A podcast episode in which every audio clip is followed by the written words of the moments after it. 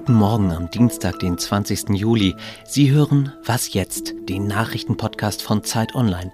Ich bin Kolja Unger und in der Sendung heute geht es um Fehler beim Hochwasserschutz und vielleicht ja auch in Großbritannien, wo gestern trotz hoher Inzidenzwerte der Freedom Day, also das Ende der Corona-Schutzmaßnahmen ausgerufen wurde. Aber jetzt erstmal die aktuellen Nachrichten. Ich bin Christina Felschen. Guten Morgen. In den deutschen Hochwassergebieten sind inzwischen 165 Tote geborgen worden, alleine 117 im Landkreis Ahrweiler. Tausende Helferinnen und Helfer suchen weiterhin nach Vermissten. Weil dort aber jetzt so viele Menschen auf engstem Raum zusammenkommen, fürchten die Landesregierungen, dass es zu Corona-Ausbrüchen kommen könnte. Zusätzliche Impfaktionen sind geplant. Die Kanzlerin besucht heute zusammen mit NRW-Ministerpräsident Armin Laschet den besonders schwer getroffenen Ort Bad Münstereifel im Kreis Euskirchen. Momentan berät die Regierung über Hilfspakete. Im Gespräch sind 400 Millionen Euro Soforthilfe für die Flutopfer und eine Milliardensumme, um die Infrastruktur wieder aufzubauen. Genaueres soll morgen bekannt gegeben werden. Der Bundesgerichtshof verhandelt heute darüber, ob der Zulieferer Bosch im Dieselskandal Schadensersatz zahlen muss.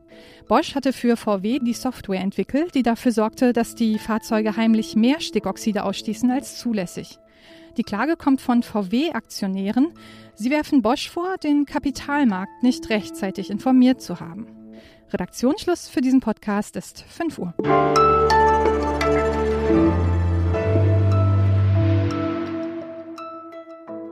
Jetzt, da die Flutwellen in Nordrhein-Westfalen, Rheinland-Pfalz, Bayern und Sachsen langsam abebben, beginnt die Diskussion über den Katastrophenschutz. Wie hätten die derzeit über 160 Todesfälle und noch viel mehr Verwüstungen verhindert werden können? Kurz nach dem Elbehochwasser 2002 scheiterte ein Fünf-Punkte-Plan zum Hochwasserschutz im Bundesrat, weil er den Landesregierungen zu weitreichend gewesen sei.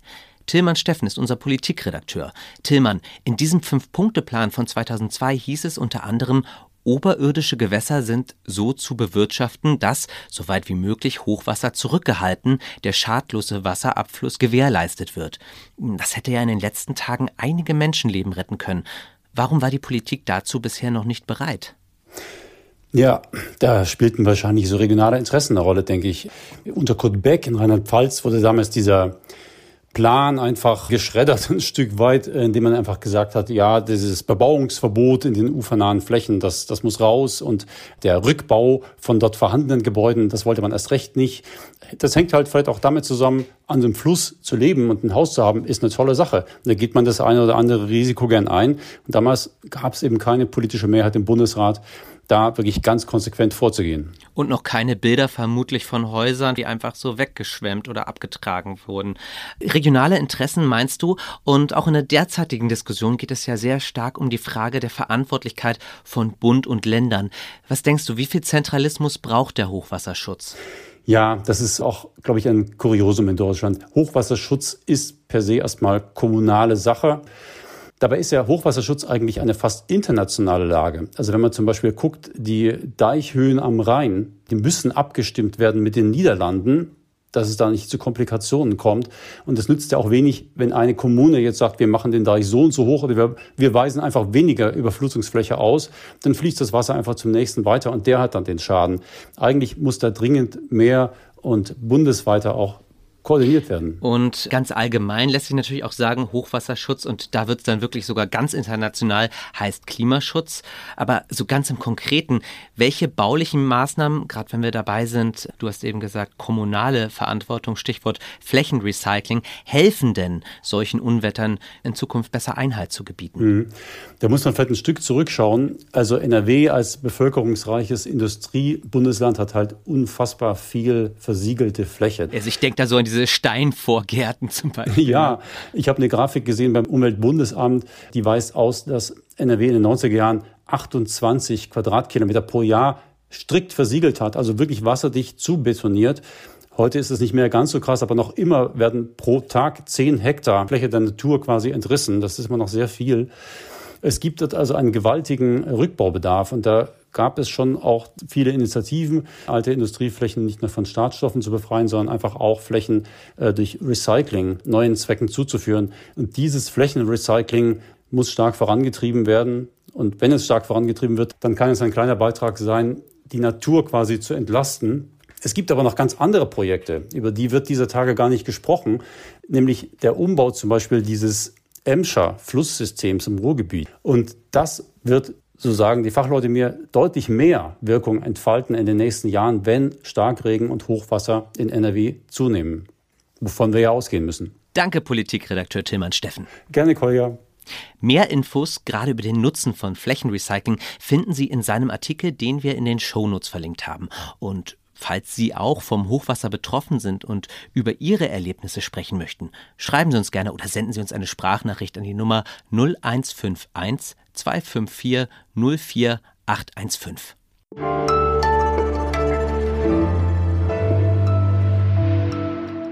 Und sonst so? Hattest du schon mal so eine Situation, dass du kämpfen musstest um jemanden? Und dann auch noch vor laufender Kamera. Heute Abend läuft das Staffelfinale von Princess Charming, der ersten lesbischen Dating-Show in Deutschland, in der nur noch zwei von anfangs 20 Frauen übrig sind, die das Herz der Rechtsanwältin Irina erobern wollen.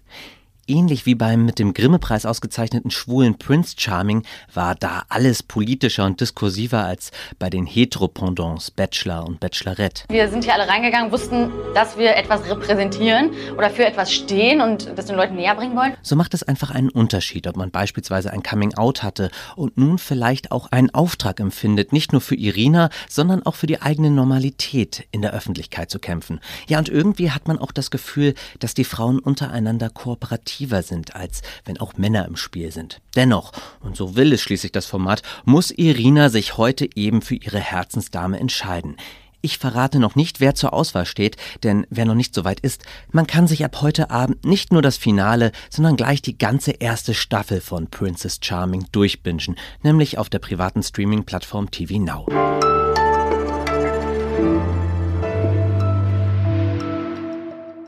Gestern hat die britische Regierung den Freedom Day ausgerufen, das Ende der Covid-Schutzmaßnahmen.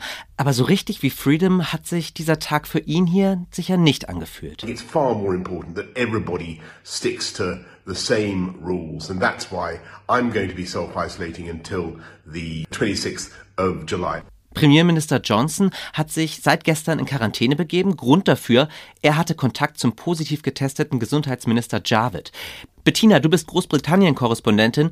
Wie frei konnte man sich denn an diesem Freedom Day wirklich in London fühlen? Ja, also ich persönlich bin jetzt eigentlich so ähnlich betroffen wie Boris Johnson. Ich sitze auch zu Hause und muss mich selbst isolieren, weil ich gerade von einer Reise zurückgekommen bin aus Holland und Deutschland vor zwei Tagen stand hier jemand vor der Tür, wollte wissen, ob ich auch wirklich zu Hause bin, musste meinen Pass zeigen und so weiter. Ach, wirklich so Controletti? Völlig Controletti. Also mir ist auch ein bisschen die Hutschnur hochgekommen. Ja, auf der anderen Seite, es wird gefeiert, die Diskotheken haben auf, die Nachtclubs, ja, also die Restaurants sind wieder voll gefüllt. Jeder darf hier mit voller Kapazität loslegen, Partys steigen, auch hier in den Nachbargärten. Das ist alles da. Auf der anderen Seite muss ich sagen, die ist die Verunsicherung groß, weil wir jetzt nicht wissen, sollen wir uns jetzt hier in die Infektionswelle schmeißen oder nicht. Ja, du sagst es. Großbritannien hat derzeit mit über 50.000 Neuinfektionen pro Tag eine der größten Inzidenzen in Europa. Ja, und gefragt, warum ausgerechnet jetzt die Maßnahmen enden sollten, sagte der Gesundheitsminister Javid im Unterhaus, wenn nicht jetzt, wann dann? Bettina, jetzt auch nochmal die Frage an dich. Warum wirklich jetzt? Warum hat die Regierung gestern den Freedom Day verkündet? Man kann ja das Argument verstehen, dass man es irgendwann machen will, versuchen will. Und ja, es stimmt, wir haben hier fast zwei Drittel der Bevölkerung äh, geimpft, voll geimpft, ja. Da ist man ja schon fast an der Herdenimmunität dran. Also äh, die Frage ist, kann man es jetzt versuchen? Es geht eigentlich eher andersrum. Die Regierung denkt, wenn nicht jetzt, dann kommt hinterher praktisch die Öffnung und damit dann auch die Infektionswelle, die nach einer Öffnung zu erwarten ist im Winter.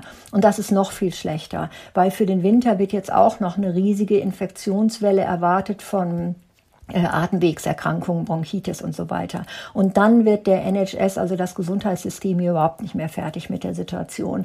Deshalb ist die Denke der Regierung, wir machen es besser jetzt, natürlich auch, um die Wirtschaft zu stützen und so weiter. Das Problem ist aber eben, dass immer noch Millionen nicht voll geimpft sind und von daher anfällig sind für die Delta-Variante und alle Leute im Prinzip auch der Gefahr ausgesetzt sind, dass sie im Zweifelsfalle Long-Covid bekommen, wovor ich zum Beispiel auch Sorgen habe. Also das ist alles hier nicht so richtig überlegt und ähm, ja, wir müssen jetzt sehen, wie dieses Experiment, weltweit erste Experiment eigentlich läuft. Bettina, ich wünsche dir, dass das Experiment gut läuft und äh, ja, dass du die Isolation gut überstehst. Ja, hoffe ich auch. Kann ich wieder raus, äh, Sonne genießen, Park genießen und so weiter. Ja, alles Gute nach Berlin. Natürlich auch überall dorthin, wo Sie sich gerade befinden. Ich hoffe, es geht Ihnen einigermaßen gut zwischen Sinnflut und Seuche.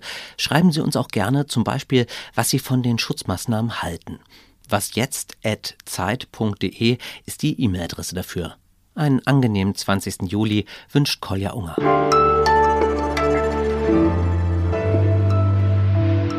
Ist auch ein bisschen die Hutschnur hochgekommen. Ja, auf der einen Seite grölen da 60.000 Hooligans in Wembley auf den Rängen und niemand fragt da irgendwas. Ja, und auf der anderen Seite, ich bin zweimal geimpft und hock zu Hause und kriege hier die Kontrollbesuche. Ja, also es geht hier alles ein bisschen durcheinander und ist auch alles ein bisschen willkürlich, muss ich sagen.